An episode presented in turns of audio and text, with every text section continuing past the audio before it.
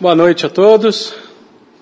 Que o Mestre Jesus, a espiritualidade amiga, nos sustentem durante esse estudo e que ao final dele estejamos com as nossas disposições renovadas e com a certeza que nós nunca estamos desamparados. Hoje nós vamos falar sobre o Evangelho segundo o Espiritismo, capítulo 3, Há muitas moradas na casa do meu Pai. Esse capítulo é, fala de, dos diferentes estados da alma, da erraticidade, ou seja, um ambiente onde se encontram os espíritos, fruto da qualidade do pensamento e do estágio evolutivo que se encontram. Fala ainda das diferentes categorias dos mundos habitados, que também variam de acordo com o grau de adiantamento ou de atraso dos, dos habitantes desses mundos. E aí vai falar dos mundos primitivos, onde nós como espírito temos as primeiras encarnações, vai falar do mundo de expiações e provas, onde o mal ainda predomina sobre o bem, vai falar do mundo de regeneração, que é um mundo de transição, onde mal e bem estão equilibrados, tendendo um pouco mais para o bem, mas que ainda existem resquícios do mal, como orgulho, inveja, ódio, mas as provas já são suportadas sem as angústias os mundos ditosos e felizes, onde o bem predomina sobre o mal, e finalmente os mundos, os mundos celestes ou divinos, onde só existe o bem e habitado por espíritos puros. Fala também da destinação da terra e das misérias humanas, que é basicamente o assunto que nós vamos falar hoje. A terra é um hospital, a terra é um presídio, a terra é uma escola. Que mundo de expiações e provas é esse? Então nós vamos estudar ou falar um pouco justamente sobre isso, a questão das misérias humanas, das adversidades e desse mundo de provas e expiações. O Kardec começa o capítulo é, citando uma passagem de João 14, itens de 1 a 3, e aí eu vou ler para a gente lembrar e entender o porquê que Jesus falava isso. Não se turbe o vosso coração, credes em Deus, crede também em mim.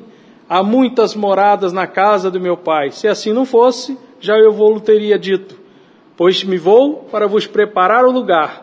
Depois que tenha ido e que vos houver preparado o lugar, voltarei e vos retirarei para mim, a fim de que onde eu estiver, também vós aí estejais. O que, que Jesus está fazendo aqui? Está se despedindo, porque isso era véspera de Sexta-feira Santa. Ele está consolando e ele está dando esperanças. Na verdade, ele está praticando o Evangelho, trazendo a boa nova, que é o significado do Evangelho. Então não se perturbe o vosso coração, ou seja, creia, creia em Deus, creia em mim, fique tranquilos, vocês têm para onde pedir socorro, vocês têm para onde se abrigar. Na casa de meu pai há vários, várias situações, vários locais que você pode ser acolhido. E que se não fosse isso, ele não teria dito. E que ele vai preparar de modo que o que ele preparar, onde nós estivermos ou aonde ele estiver, ele nós também estaremos. Ou seja, nós nunca estaremos sozinhos. Isso é consolo, isso é esperança, isso é a boa nova.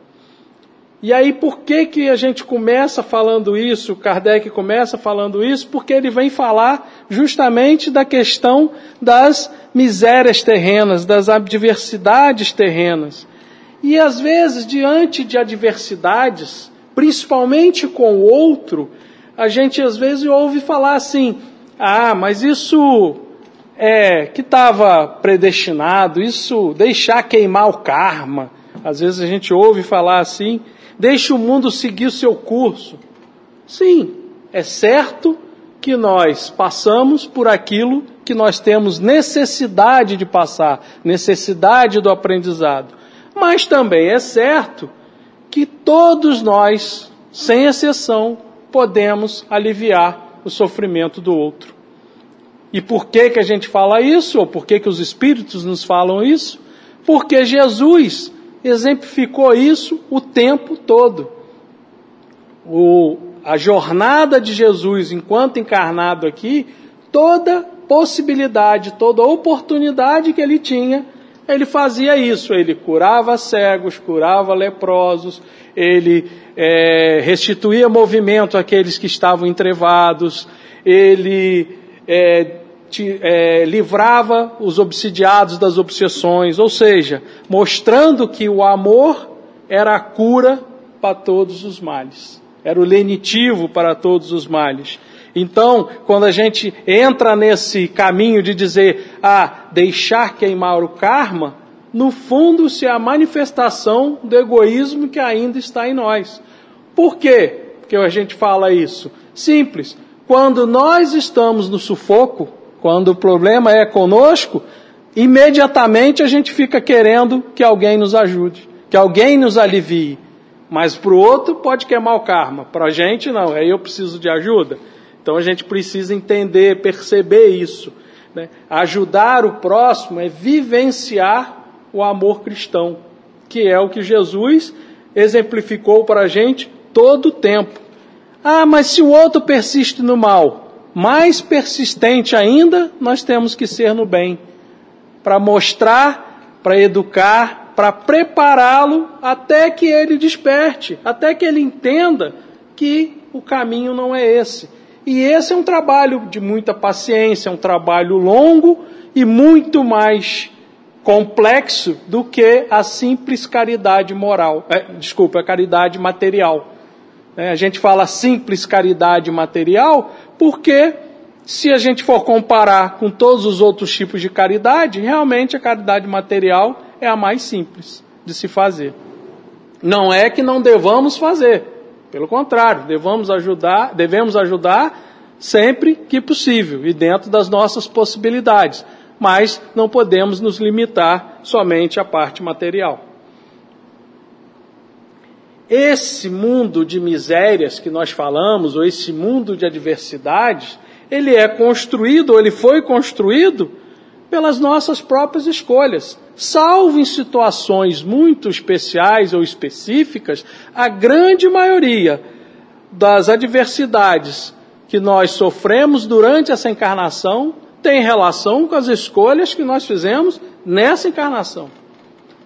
Muitas vezes a gente fala assim, ah, isso aí foi meu, é meu karma, é coisa que eu trouxe da, da encarnação passada, até pode ser. Mas a maioria das coisas os espíritos falam que são decorrentes das escolhas que nós fizemos dessa encarnação. E na verdade, nós somos corresponsáveis na criação. Nós somos corresponsáveis por quê? Nós somos responsáveis pelos nossos pensamentos, pelas nossas palavras e principalmente pelos nossos atos. Somos agentes livres, responsáveis pelas escolhas éticas e morais que fazemos nós colhemos efetivamente tudo aquilo que plantamos, seja para o bem, seja para o mal. Por vezes, a gente entra naquele módulo de autopiedade. Ah, eu não posso. Ah, eu não consigo. Se a gente for investigar no fundo, isso é como uma bengala psicológica para o não querer não ter a vontade, falta vontade. Lembrando lá das instruções dos espíritos, reconhece, reconhece-se o verdadeiro espírita pelo esforço que faz para dominar as suas más tendências. Ou melhor, vamos lembrar lá das, das palavras de Jesus. Os Espíritos falam também em outro ponto, que se a gente tivesse um pouquinho de vontade, muita coisa a gente mudaria. E aí a gente lembra lá das palavras de Jesus, se a gente tivesse fé do tamanho de um grão de mostarda, que é uma semente minúscula, que a gente moveria montanhas. Então, ou seja, as ferramentas estão a nosso dispor e principalmente estão conosco. Nós precisamos é colocar a vontade em prática. Falta de amor a si mesmo também é uma, uma dessas características da gente não avançar e às vezes vem até disfarçada de humildade. Né? Você pergunta: Como você está, meu irmão? Você está bem? Ah, melhor do que eu mereço. Então, esse, aí, esse melhor do que eu mereço é o que? Ah, eu vou, estou sendo humilde, ou, ou você acha que não merece mesmo? Né? Como assim a gente não merece? Nós somos filhos de Deus. Nós fomos criados para a felicidade. Estamos na nossa melhor versão, vivenciando uma oportunidade ímpar. Muitos queriam estar encarnados e não estão. E nós estamos aqui nas melhores condições morais que conseguimos. Pela misericórdia divina, estamos aqui encarnados com possibilidades de avançar. Ah, mas eu não gosto do que eu estou vendo. A chave para a mudança está em nós mesmos. Mas nós somos a melhor versão de nós mesmos. A lei é de progresso. Nada que ficou para trás é melhor do que hoje. Nós seguimos avançando. E aí, às vezes, por não nos amarmos ou nos sentirmos imperfeitos, porque a gente ainda não percebe a perfeição que somos, e por que eu digo isso? Porque quem nos criou foi Deus. Deus é a perfeição absoluta, infinita. Então, como é que pode quem é perfeição absoluta criar seres imperfeitos? Não pode. Na verdade, nós ainda não percebemos a perfeição que nós somos. E aí, por não percebermos isso, a gente acredita que Deus, que é a perfeição absoluta, não nos ama. E aí a gente fala: não, eu não mereço. Vamos trazer um exemplo simples. Nós temos filhos. Os nossos filhos nem sempre fazem aquilo do que gostamos, mas em algum momento nós deixamos de amar os nossos filhos. As mães daqueles irmãos que estão numa linha mais de violência, vamos falar aí de, de, da linha do crime, dentro da, dos olhos da sociedade, das leis de Deus, essas mães deixam de amar os seus filhos? Em momento nenhum. Elas, obviamente, não gostam do que eles fazem, das atitudes deles, mas isso não significa que deixou de amar. Então, se nós, que ainda estamos num patamar evolutivo, um tanto quanto na rampa, iniciando essa evolução, o que dirá Deus que é a perfeição absoluta? Como ele, não pode, como ele poderia não nos amar? Então, a maneira de encarar todas as misérias, todos os acontecimentos, todas as adversidades, está diretamente relacionada com as nossas forças morais. Por isso que as reações são diferentes quando colocamos indivíduos no mesmo, na mesma situação, porém cada um reage de uma maneira diferente, seja nos relacionamentos afetivos, seja nas doenças crônicas, na, na partida de entes queridos. Por que, que eu falo partida de entes queridos? Porque a gente costuma falar perda de entes queridos. Ninguém perde nada. A gente só fica privado momentaneamente da presença física desses irmãos. Então essa partida, ainda muito complicada para a gente, mas se a gente for reparar e se a gente é, observar é, direito, a gente percebe que alguns conseguem lidar com essa situação de uma maneira melhor, outros de uma maneira não tão, é, vamos dizer assim, tranquila, né? E isso vale, obviamente, para término de relacionamentos, isso vale é, obviamente, para as doenças, principalmente aquelas doenças prolongadas. Né? Quantas pessoas passam a vida toda lidando com uma doença, mas vivem uma vida é, bem mais feliz do que outros que nem têm essa doença. Ou seja, é a maneira, é a força moral para lidar com aquela situação. E às vezes a gente busca até o isolamento. E o isolamento, claro, não funciona. Primeiro porque nós somos seres gregários, né? Seres feitos para viver em comunidade, para viver em contato direto uns com os outros. Nós precisamos um dos outros para fazer é uma necessidade básica, é quase que instintiva, porque é isso que vai lapidando e que vai fazendo com que a gente se transforme moralmente. E tanto é verdade que uma das maiores dificuldades nesses tempos de pandemia foi a questão de evitar aglomerações. Por quê? Porque a gente tem necessidade, a gente quer estar junto, a gente quer abraçar, a gente quer estar convivendo, a gente precisa disso. E a pandemia, na verdade, nos obrigou, no mínimo, a pensar no que é mais importante. Alguns vão sair dessa pandemia, que a gente não sabe exatamente quando vai terminar, mas alguns vão sair dessa pandemia totalmente transformados. Outros, nem tantos. Outros talvez precisem de mais tempo ainda para entender e perceber e efetivamente se transformar após todo esse processo. Porque nós somos individualidades, espíritos com uma história de vida, de várias vidas, e com experiências diferentes, e que essas experiências falam de modo diferente para cada um de nós. E aí vem a pergunta: qual está sendo o nosso papel na família, no trabalho, nos grupos que nós participamos? Como é que a gente está, vamos dizer assim, navegando no meio dessas situações? Nós somos co-criadores, como já falamos, nós temos responsabilidade com o outro. Então isso é caridade. É caridade você tentar auxiliar o outro nas dificuldades que ele tá, está tendo. É aprendizado. Aí você fala aprendizado? É, porque quando a gente ajuda o outro, a gente aprende.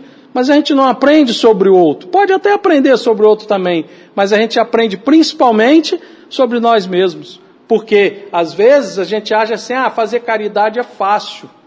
Não é tão fácil assim. Por que, que eu falo de aprender sobre nós mesmos? Porque às vezes você vai lá com a melhor das intenções, achando que você está tomando a atitude mais amorosa possível, e chega lá e encontra um irmão num estado é, bem desequilibrado, bem desarvorado, e ele olha para você e fala assim: Eu não te pedi nada, eu não estou te pedindo ajuda.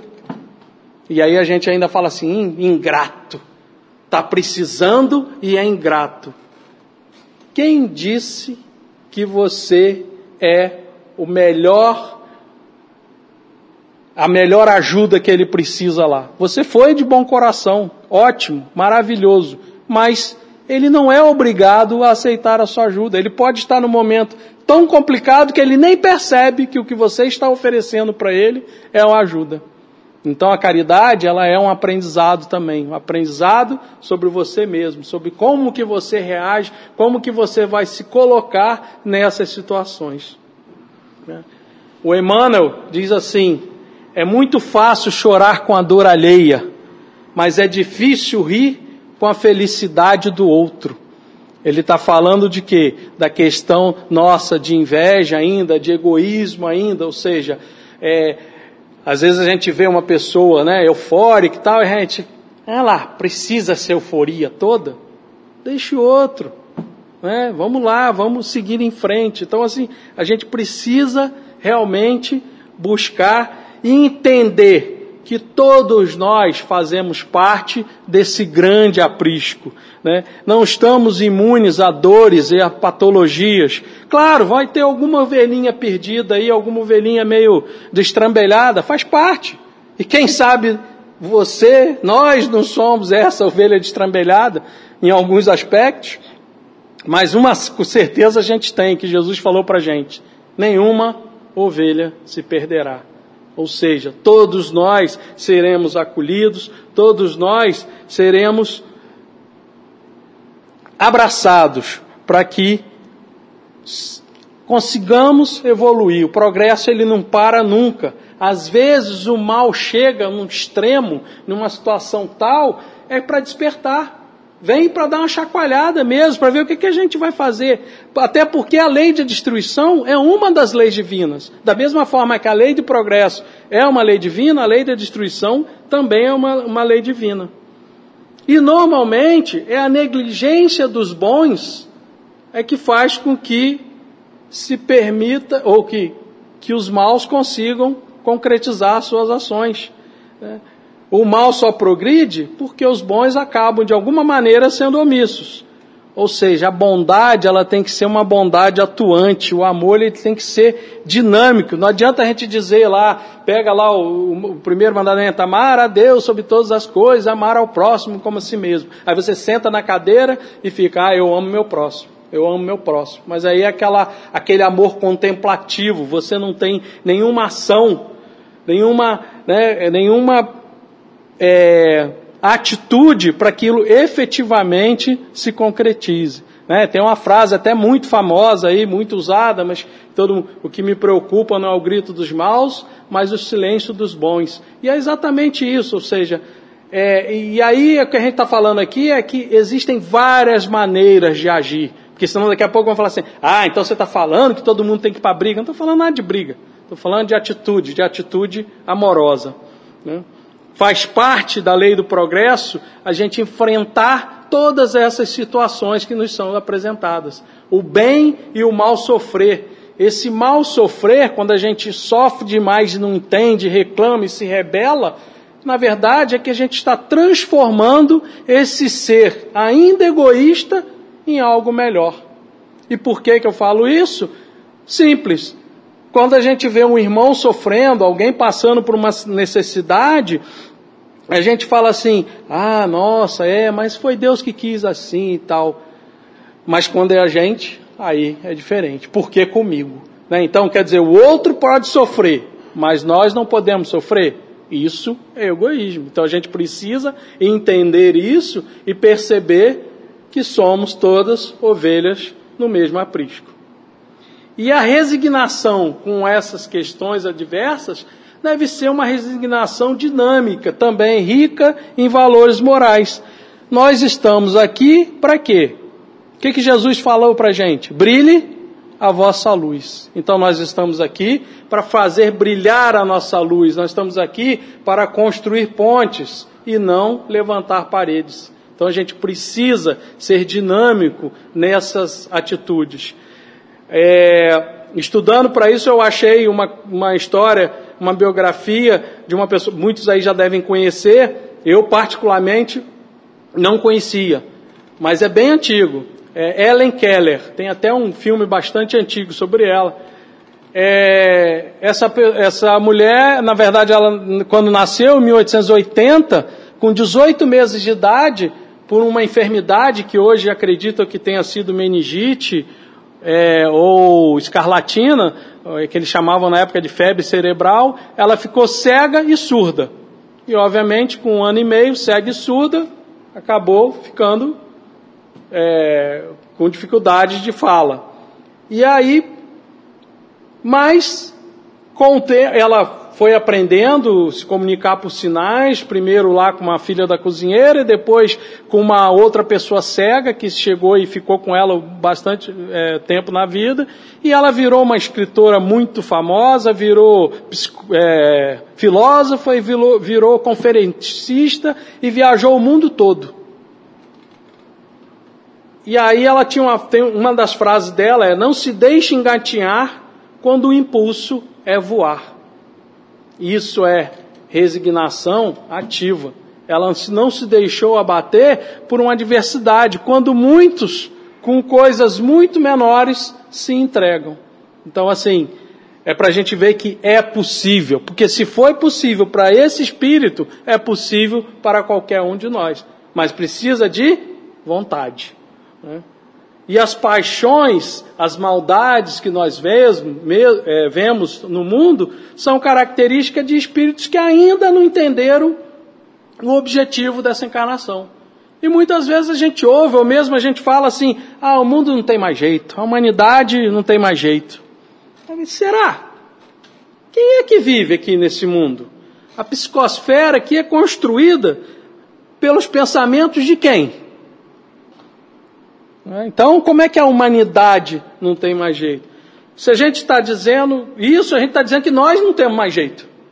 E se a gente realmente acredita nisso, a gente está dizendo o seguinte: Deus não tinha a mínima noção, tinha a mínima ideia, era um sem noção do que Ele estava fazendo quando nos criou. É isso que nós estamos dizendo quando a gente começa a dizer que o mundo não tem jeito. E a gente esquece que foi por misericórdia divina que nos foi permitido reencarnar, que foi por misericórdia divina, que foi um presente, que foi uma graça a reencarnação aqui nesse planeta. É por isso que a gente tem que fazer o nosso papel, que é aprimorar o nosso estado moral, através da convivência e através da mudança dos nossos pensamentos. A Terra dá essa possibilidade para a gente. Então, olhar para si, olhar ao redor, e perguntar: o que, que eu posso fazer para auxiliar para mudar a situação? E aí vem a pergunta: é, são os pensamentos de ódio, pensamentos de é, destrutivos, os pensamentos negativos que, que nós vamos melhorar a situação? Ou são outros tipos de pensamento, tipo a gente trocar pensamentos de medo, de angústia, por pensamento de esperança, de paz. Porque se a gente fica preso nos pensamentos negativos, nós estamos engrossando a turma, a fila dos desesperados, né? Daquela coisa de, ó oh, vida, ó oh, céus, eu falei que não ia dar certo, e aí a gente fica nisso, não vai funcionar. E a gente tem a possibilidade, a gente tem a força e a gente tem as, todas as condições de transformar isso, mas a gente às vezes fica querendo transformar o outro e esquece de transformar a nós mesmos. Então, ou seja, a hora que a gente consegue mudar ou que nós conseguimos transformar o nosso pensamento, a gente vai contribuindo, nós vamos contribuindo para que mude a vibração do todo. Nós estamos no aprendizado, estamos na escola. E até que a gente consiga cumprir as etapas necessárias, nós não vamos mudar de patamar.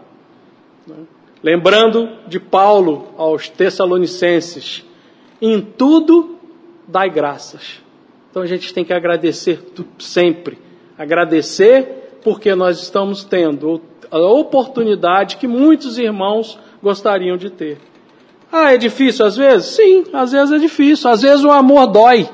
Quer um exemplo simples? Teu filho está lá jogando, quase, né? Jogando, jogando, jogando, jogando, é, passou de uma fase, passou de outra, está terminando, já você fala, para tudo e vai estudar. Isso é um ato de amor seu. Você está preocupado, que você quer que ele estude, você quer que ele cumpra as responsabilidades que ele já tem. Agora pergunta para ele se isso não dói. Então o amor dói. Mas dói porque tem ensinamento, tem aprendizado ali a ser feito. Ok? E agora, pasmem, eu vou falar uma coisa agora que talvez muita gente não concorde e talvez até desconecte, mas não desconectem, gente, porque não, sou eu que estou falando isso, não, estou só retransmitindo. Mas não existem injustiçados. Tá? Poxa, Marco, como é que você está falando isso? Fizeram aquilo, isso comigo, sem eu ter contribuído para nada. Existiram, existem e ainda vão existir muitas injustiças, mas nunca injustiçados. Porque se a gente tivesse a possibilidade de rever as nossas últimas encarnações, a gente teria totais condições de entender, nós poderíamos entender, compreender tudo o que se passa conosco. E aí, isso também é aprendizado, isso também é burilamento.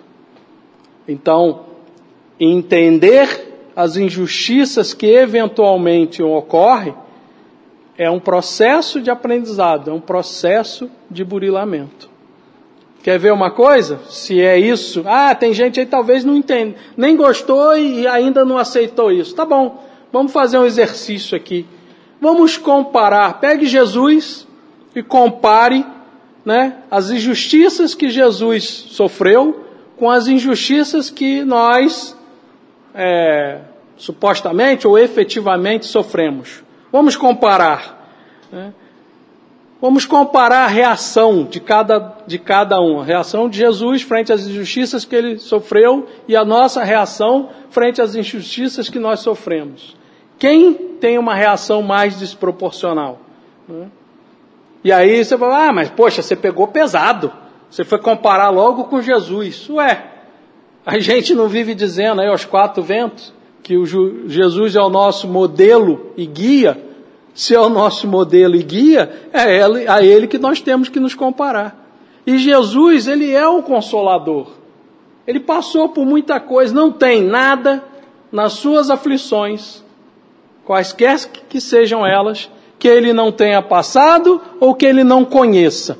Então ele sabe muito bem daquilo que a gente necessita, seja para aprendizado, seja de socorro. E não foi à toa que ele disse para a gente: Vinde a mim, todos vós que estáis aflitos e sobrecarregados, que eu vos aliviarei. Então, quando a gente percebe isso, tudo muda. Tudo muda é, na maneira da gente enxergar a coisa. Né? Lá, como naquela musiquinha que a gente gosta de cantar. É impossível não crer em ti, é impossível não te encontrar. É impossível não fazer de ti meu ideal. Então Jesus é o caminho. E aí a gente vai conseguir ver Jesus em coisas simples, na natureza, numa criança sorrindo, num amigo calado do lado da gente. A gente vai conseguir ver Jesus. Porque Ele está entre nós, Ele está conosco e Ele está em nós. E esse tal de mundo de expiações e provas? Qual foi o objetivo de criar ele então? Foi só mais um puxadinho que Deus fez no universo, mais um planetinha que criou? O universo tem 14 bilhões de anos, cerca de, de 14 bilhões de anos, a Terra cerca de 4,5 bilhões de anos. A primeiras formas de vidas aconteceram há 3 bilhões de anos. 600 milhões de anos os grandes dinossauros que viveram por aqui 200 milhões de anos, depois desapareceram. 40 milhões de anos atrás, as primeiras formas humanoides e a nossa espécie, o Homo sapiens, 150 mil anos. E a estimativa que nós temos na, na nossa galáxia são de 400 bilhões de estrelas. E a sonda Kepler, que funcionou aí durante uns nove anos e meio, quase dez anos, ela identificou cerca de 2.700 planetas. E vários deles seriam semelhantes à Terra. Então, é claro, não foi nada por acaso, não foi, não foi puxadinho, não é um planetinha. Foi um planeta preparado, com grande objetivo e, e e o, o melhor, a melhor prova disso é que o governador da terra é Jesus. Só Jesus. Então, por aí a gente vê que tem um objetivo muito sério, que é servir de morada para espíritos primitivos e espíritos que já tinham uma bagagem que é para cá vieram para ajudar no desenvolvimento dos outros espíritos que aqui estavam. E seguimos nessa troca. Por isso, de novo, a convivência é essencial para o burilamento, para que um desenvolva, ajude o outro a se desenvolver. E a inteligência e o desenvolvimento mostram que a Terra não é um mundo primitivo, mas os vícios demonstram que ainda existe imperfeição moral, que muito nós ainda temos que avançar. Esses mundos servem exatamente como educandário, né? Porque vamos aprendendo uns em contato com os outros. Aqueles mais renitentes sofrem um pouco mais, até transformar o seu orgulho. Mas tudo que acontece no universo é para o nosso autoconhecimento, é para que a gente entenda aquilo que ainda a gente não conseguiu compreender. A expiação, o que, que vem a ser expiação? Né? Pela definição do vocabulário, é o ato de espiar, de castigar, penitência, cumprimento de pena. Todavia, sabemos que Deus não castiga ninguém. Que, na verdade, Ele nos dá oportunidades de refazimento, oportunidades de aprendizado. Mas, para alguns espíritos, sim, a terra vai aparecer uma prisão. Para outros, estão em estado tão complicado que ela vai ser um hospital. E para a grande maioria de nós, ela é uma escola.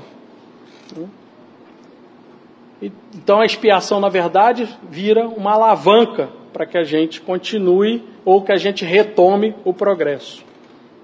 E a prova? A prova é exatamente igual na escola. Uma vez que a gente aprendeu, uma vez que a gente estudou, a gente vai fazer a prova. E a prova é assim: nós reencarnamos para ser colocados à prova daquilo que nós aprendemos para efetivamente ver se nós progredimos. Aquisição de novos conhecimentos. E aí é óbvio que os, os espíritos vão se agrupando de acordo com o seu padrão vibratório. E aí eles foram se agrupando e sendo colocados aqui na Terra em, em momentos diferentes, mas sempre visando o progresso de todos os grupos. É, Lá no livro A Caminho da Luz, eu vou ter um trechinho aqui que eu botei. É, as grandes comunidades espirituais diretores do cosmos deliberaram então localizar aquelas entidades que se tornaram pertinazes no crime aqui na terra longínqua, onde aprenderiam a realizar na dor e nos trabalhos penosos do seu ambiente as grandes conquistas do coração, e impulsionando simultaneamente o progresso dos irmãos que aqui estavam. Ou seja, é trabalho de todos os lados. Né? a revolução moral, ela precisa acontecer e vai acontecer, e na verdade já está acontecendo.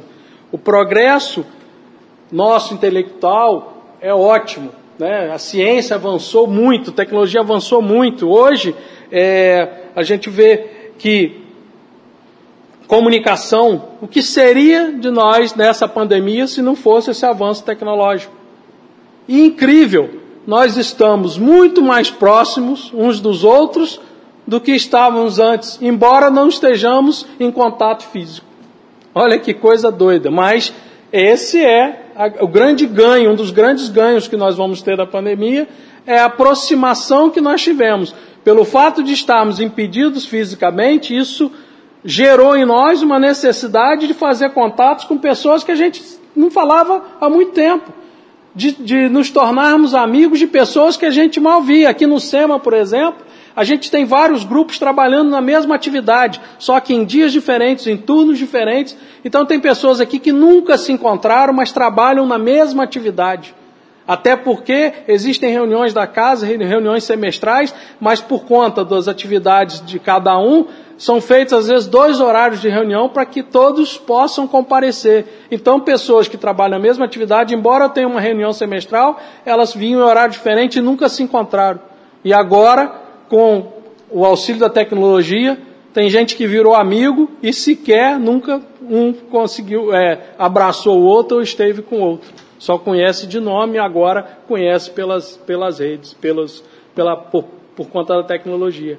Então, assim, nem sempre é fácil, claro que não é, nem sempre é fácil perdoar, nem sempre é, é, é compreender as pessoas é fácil. Os problemas nem, nem sempre são fáceis de resolver, mas isso tudo é aprendizado. O doutor Bezerra fala para a gente assim: esse é um momento difícil, inclusive para aqueles que cultivam, que cultivam nobres ideais, porque diante de tantas dificuldades materiais e morais, as criaturas sentem-se aturdidas na hora de selecionar os verdadeiros valores que lhe devem conduzir o comportamento. Surgem por todos os lados as tentações maiores e menores, capazes de contaminar os distraídos e invigilantes. E aí a gente lembra das instruções: vigiai e orai sem cessar. Né? Os irmãos evangélicos usam muito isso, vigia, vigia. E aí a gente tem que perceber isso, que muito do que nos acontece é por nossa inteira invigilância. A gente precisa. É... A Joana de Anjos fala no, no livro Após a Tempestade: provas e expiações de qualquer monta são necessidades elaboradas por nós próprios, a fim de repararmos as faltas cometidas, encontrando na dor que se deve superar os recursos valiosos para a libertação dos gravames inditosos e a paz da consciência. Olha que interessante que ela fala aqui. Ela fala que a dor, que a gente vai encontrar na dor os recursos para nos libertar. Então a dor que a gente sempre chama de inimiga e reclama, a dor é nossa amiga. Porque a dor diz o seguinte: tem algo que precisa ser reparado, tem algo que precisa ser modificado. Então as nossas patologias crônicas são mantidas pela nossa maneira de viver. Nossas doenças têm grife. Sabe que é grife? Assinatura pessoal lá do, do Criador. Então nossas doenças têm grife. E aí a gente lembra outras palavras de Jesus. Tende cuidado para que vossa luz não se torne trevas. Temos que buscar as marcas do Cristo, mas não a marca da cruz, mas o sacrifício dos interesses pessoais em prol do bem comum. Ninguém pode ver o, céu, o reino dos céus se não nascer de novo. Precisamos reinventar, precisamos nascer de novo. E para isso a gente não precisa esperar desencarnar, a gente pode nascer de novo hoje mesmo. Eu vou ver se eu consigo ler aqui nos minutinhos que restam uma prece que na verdade é um poema ou, poema, ou é um poema que virou prece, mas interessa o, o conteúdo. Senhor, quando me deres o privilégio do renascimento no berçário do mundo, ante as necessidades que apresento e aquelas que não vejo, Eis, Senhor, o desejo em que dia por dia me aprofundo. Deixa-me renascer em qualquer parte, entretanto que eu possa acompanhar-te, onde constantemente continuas, trabalhando e servindo em todas as estradas, para que eu também tenha as mãos marcadas, como trazes as tuas. Quanta ilusão quando me debatia, crendo que o desespero fosse prece, a rogar-te alegria e esperança, sem que nada fizesse. Imitava na terra o lavrador a temer a pedra e lama, vento e bruma, aguardando milagres de colheita, sem plantar coisa alguma. Entretanto, Senhor, agora sei que o trabalho é divino, é divino compromisso, estímulo do céu, guiando os passos e que, atendendo a semelhante lei, pusesse ambas as mãos em nossos braços, por estrelas de amor e de serviço. Assim, quando efetues as esperanças em que me agasalho e estiver entre os homens meus irmãos, que eu me esqueça em trabalho e me lembre das mãos. Não me des tempo para lastimar-me, que eu busque tão somente a luz que me acenas. Não anseio te seguir-te, quero trabalho apenas. Dá que eu seja contigo onde estiveres, uma rosa de paz, que eu seja alguém sem destaque e sem nome, que se ouviu de no bem. E se um dia uma cruz de provas e de agravos reclamar-me a tarefa e o coração, não me largues a susto a que me eleie. Ajude-me a entregar as próprias mãos aos cravos da incompreensão que me rodeie, entre bênçãos e fé e preces de perdão. Não consintas que eu volte ao tempo morto da ilusão convertida em desconforto. Dá-me os calos da paz nas tarefas do bem a servir sem perguntar a quem. Ouve, celeste amigo, aspiro estar contigo, longe de minhas horas desregradas, onde sempre estiveste e sempre continuas, plantando amor em todas as estradas, para que eu também tenha as mãos marcadas, como trazem as tuas.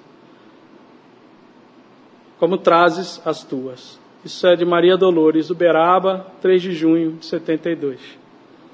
Então, meus irmãos, era isso que a gente siga confiante que Jesus está no leme das nossas vidas, mas que também façamos a nossa parte, colocando a nossa vontade em prática.